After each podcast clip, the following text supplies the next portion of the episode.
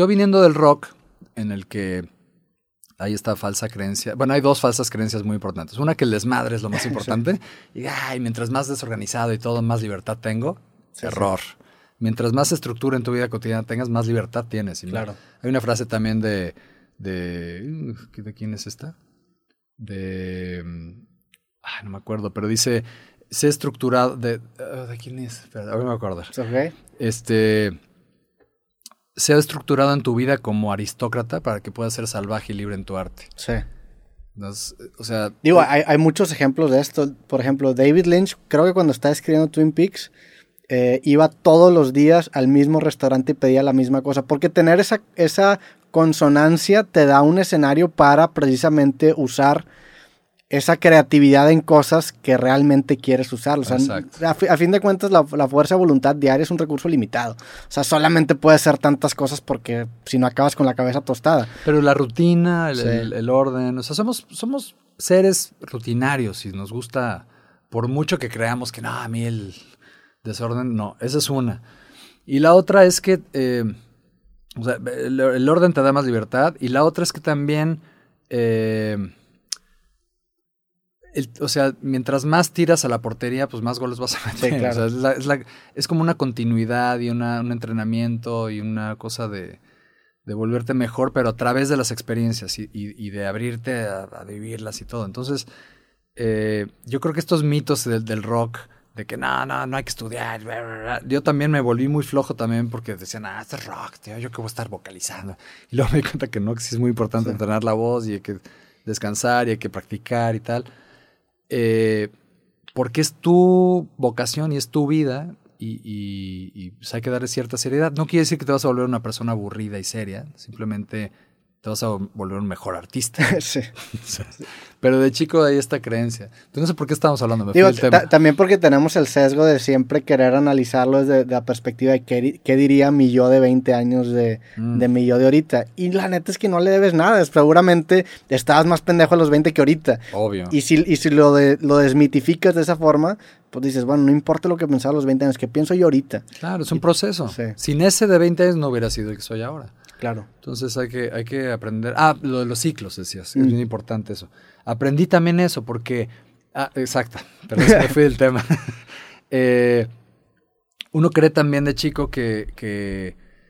No, yo voy a extender la adolescencia hasta donde pueda, ¿no? Sí. Entonces de repente somos adolescentes de 48 años. Y, y, pues no, es, esta imagen de Keith Richards y todo eso es una imagen nada más. Sí. O sea, lees, lees, la vida de ellos y en realidad pff, son muy profesionales y muy... Entonces, pero sí aprendí a golpes, ¿no? Porque dices, bueno, ok, quiero vivir esta vida, está increíble, sí, pero también hay que cerrarlo, ya, been there, done that, uh -huh. y abro el siguiente. No quiere decir que lo tire a la basura, es parte mía, pero ya, y luego cerrar este también, y luego, y entonces va cerrando y va cerrando y va cerrando, y cuando abres el nuevo, es un panorama completamente, o sea, si, no, si extiendes demasiado un ciclo, te quedas estancado en él. Ahí están los viejitos Grinch, ¿no? Que Están frustrados con la vida porque quieren seguir siendo el güey de 20 años y ya tienen 80. Y no, no, no, no, o sea, ya cerré ese, qué bueno, bye, gracias, y abro este. Y ahora viene, en vez de mirar hacia atrás y qué, qué nostalgia, al contrario, vienen cosas mejores todo el futuro.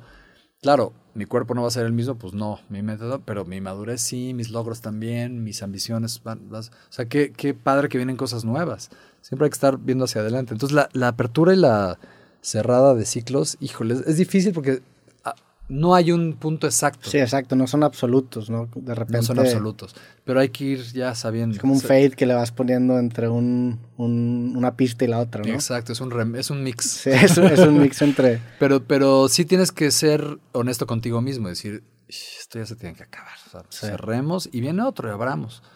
Y eso es bien importante. Y de chico crees que no, no, yo quiero ser joven para siempre. Y, yo, y no quiero tener que trabajar, no quiero tener... Y no, o sea, luego ya disfrutas esas cosas que de niño te parecían como aburridas y, y de viejitos. Y te, te, empiezas a dar cuenta que la vida sí pasa y, y, a mí me pasó, por ejemplo, con futbolistas que, que pues mis ídolos de, de chicos están todos retirados Ajá. y ahora hay nuevos ídolos, hay nuevas Ajá. caras ocupando las mismas posiciones y eso incluso también cuando me gradué de la universidad, iba a la universidad y de repente veía los mismos pasillos con gente que no conocía nada y te, te empiezas a dar cuenta que que la vida avanza y tú... Claro. Y, y, y, tú te vas a ir y la vida va a seguir fluyendo. Y esa es una realización muy fuerte que te que me imagino que la manera de aferrarte es, no, yo soy joven toda la vida. Y no, el, el tiempo sigue pasando. O yo soy muy importante y mi generación es muy importante. nadie es tan indispensable ni tan importante. O sea, todos somos, vamos de paso y hay que gozarlo y aportar lo que tengamos. Y otra cosa que es bien bonita, porque tampoco hay que, hay que ver la vida como, bueno, nada importa y todos nos vamos a morir. Y... No, venimos a aportar y, y el, hay que ver el, el trabajo y, y, tu desarrollo personal y laboral en esta vida también como, como un servicio. Mm. No nada más por mí, por, porque me haga sentir bien y porque gano dinero y con eso vivo.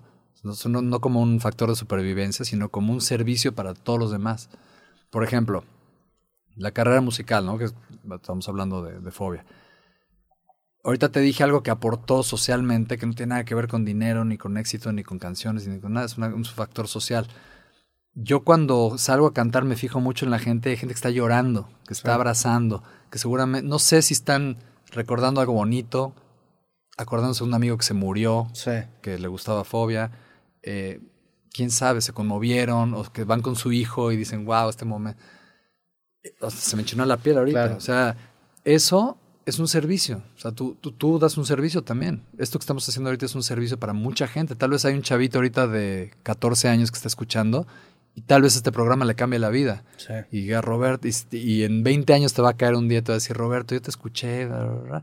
Sí, sí, sí, sí, me ha pasado esas situaciones y te empiezas a dar cuenta que tú no controlas el contexto en el que se consume lo, lo, que sea que estás creando y que el arte es este ente proyectivo en donde si a mí me dicen, oye, me gustó mucho este podcast, eso habla más de esa persona que de mí.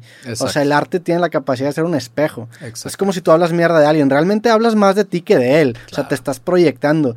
Y una canción, pues tú no puedes controlar cómo la puede interpretar alguien. O sea, no es lo mismo poner la canción vivo en un funeral, a ver qué significado tiene, a poner vivo en, en una montaña rusa, ¿no? Exacto. Ese, ese cambio de contexto hace que se interprete la, la obra de una forma distinta. Exactamente. Sí, es como cuando vas a un museo, ¿no? Este.